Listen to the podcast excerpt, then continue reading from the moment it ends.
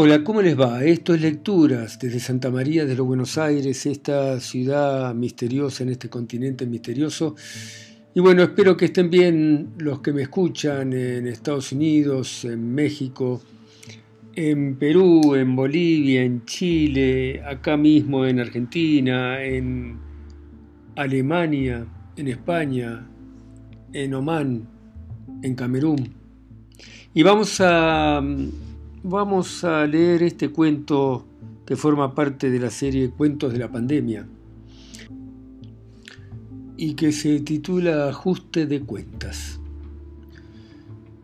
El hombre miraba atentamente la televisión para confirmar lo que se venía diciendo. El decreto que iniciaba el periodo de cuarentena. La pandemia había llegado a la Argentina a pesar de que el ministro de Salud, un mes atrás, había afirmado que estaba más preocupado por el dengue que por el coronavirus y que la probabilidad de que la enfermedad llegara era muy baja. Las autoridades nacionales se sorprendieron del avance del coronavirus. No creí que iba a llegar tan rápido. No creí que iba a llegar en verano. Nos sorprendió a todos, había afirmado el ministro de Salud. El hombre pensativo bajó la mirada para luego observar a su mujer, a su hijo, a su suegra y a su madre. ¿Qué vamos a hacer? le preguntó la mujer. Va a cerrar todo. No vamos a poder salir a trabajar. Tenemos algunos ahorros que nos van a alcanzar para comida, pero no sé hasta cuándo. No te preocupes, contestó él. Achicaremos gastos. No pagaremos los impuestos ni los servicios. El gobierno dijo que nos va a ayudar y yo le creo. Los votamos, ¿no? Usemos la plata solo para comida, opinó el hijo. Esto no va a durar mucho, dicen que va a ser por dos semanas. ¿Dos semanas? dijo la suegra y miró con horror a la madre. ¿Encerradas acá con este? Che, que este es mi hijo, defendió ofendida la madre del hombre. La suegra con resignación sonrió y miró al yerno que le devolvió la mirada.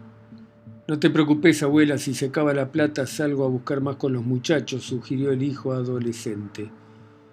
El hombre apretó la mandíbula y lo miró. Va a terminar mal, este, este va a terminar mal, pensó.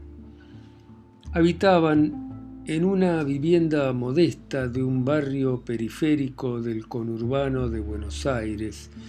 Todo pequeño, dos dormitorios, comedor, cocina y baño, atrás un pequeño patio con una pequeña higuera. El hombre no trabajaba de nada en particular y trabajaba de todo, electricista, gas, tareas de albañilería, plomería, lo que fuera con tal de ganarse unos pesos. Sin embargo, su especialidad era hacer conexiones ilegales para cualquiera que lo requiriera a sistemas de televisión por cable. La mujer se dedicaba a la costura, ropa para el vecindario, cuellos de camisas, botamangas, ruedos y esas cosas, pero su mayor ocupación era cuidar a las dos viejas. Él no aguantaba a su madre, pero a su suegra la toleraba menos, y ella compartía el resentimiento de él hacia las dos viejas. El muchacho adolescente había aprendido la forma fácil pero peligrosa de tener dinero.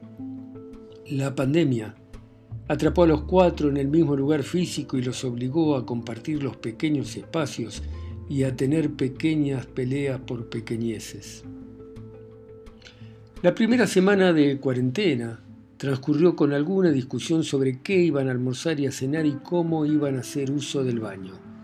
Se entretuvieron de a ratos mirando el poco movimiento en la calle lejos de las ventanas, jugando las cartas y aumentando su ansiedad con cada comentario de la radio y de la televisión sobre contagios asintomáticos, enfermedad y muerte.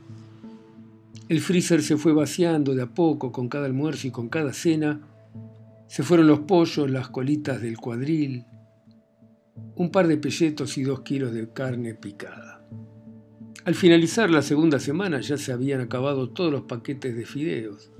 Solo quedaban tres cajas de arroz Vamos a terminar amarillos y con los ojos horizontales, bromeó el hijo durante una cena. No aguanto más, agregó. Voy a salir. Vos te quedás acá, ordenó el hombre. Usted tendría que salir a buscar alguna changa, conseguir unos mangos, apuntó seria la suegra al yerno. No se puede salir, doña, una mierda. Y si pudiera salir, ¿quién me dejaría entrar a su casa? La gente tiene miedo, ni te abre la puerta. Te hablan desde lejos disfrazados como para caminar por la luna, ni salir quieren. El viejo hace lo que puede, le rezongó el muchacho a la abuela. Es el país el que no da. Voy a salir con los muchachos, no aguanto estar encerrado, agregó el adolescente resentido por la forma en que la abuela materna trataba al padre. Vos no te moves de acá, insistió el padre. Te van a agarrar y vas a terminar con un balazo en la espalda. El adolescente bajó los ojos ignorando la advertencia y siguió comiendo arroz. Papá tiene razón, dijo la madre, no seas estúpido. No me voy a quedar acá muriéndome de hambre, rezongó el muchacho. Al finalizar la segunda semana, el gobierno extendió la cuarentena 15 días más. Nos van a matar de hambre, insistió el adolescente, y todos estuvieron de acuerdo. El lunes de la tercera semana, el hombre decidió que era hora de echar mano a los ahorros. ¿Y después? preguntó la esposa esa noche en medio de la oscuridad. Dicen que acá cerca el ejército reparte comida, dicen, respondió él. Me da mucha vergüenza, papá. Los vecinos van a hablar. Pero qué carajo me importa lo que digan los vecinos, mami, contestó el hombre enojado. Pero papi, no quiero ir a pedir comida como si fuéramos pobres, murmuró ella. Y nosotros los votamos, pero qué imbéciles dijeron que nos iban a cuidar y hasta acá, susurró el hombre. Solo vinieron a preguntar si nos sentíamos bien, si teníamos fiebre, tos. Nos testearon, dijo ella. ¿Qué nos van a testear? protestó el hombre. Solo nos hicieron preguntas. Eso no es testear, mami. No les importamos, papá, nunca les importamos, murmuró ella. Solo vienen por el barrio cuando necesitan que los votemos para que ganen las elecciones. Una vez que ganan, chao. No aparecen más, dijo él. Son unos hijos de puta, se quejó. Unos hijos de puta. Se quedaron en silencio hasta el día siguiente. Ese día fue el primero en que existieron el estómago verdaderamente vacío, el primer día de hambre. A ese día le sucedió otro de galletitas de agua, té y café instantáneo. El día que le siguió a la madrugada, sin hacer ruido, salió el muchacho adolescente sin haberle dicho a nadie a dónde iba. A la tarde, en el momento en que las dos viejas se peleaban por las últimas galletitas de agua, el hombre regresó con una bolsa y unas papas que le había regalado el verdulero. Esa noche y para el almuerzo del día siguiente hubo carne a la cacerola. El padre preguntó por el hijo y la mujer le informó que no había vuelto. Fue un jueves o viernes que transcurrió lento. Las viejas se pelearon todo el tiempo mientras jugaban a las cartas. El hijo siguió ausente y el padre regresó cerca del anochecer con otra bolsa.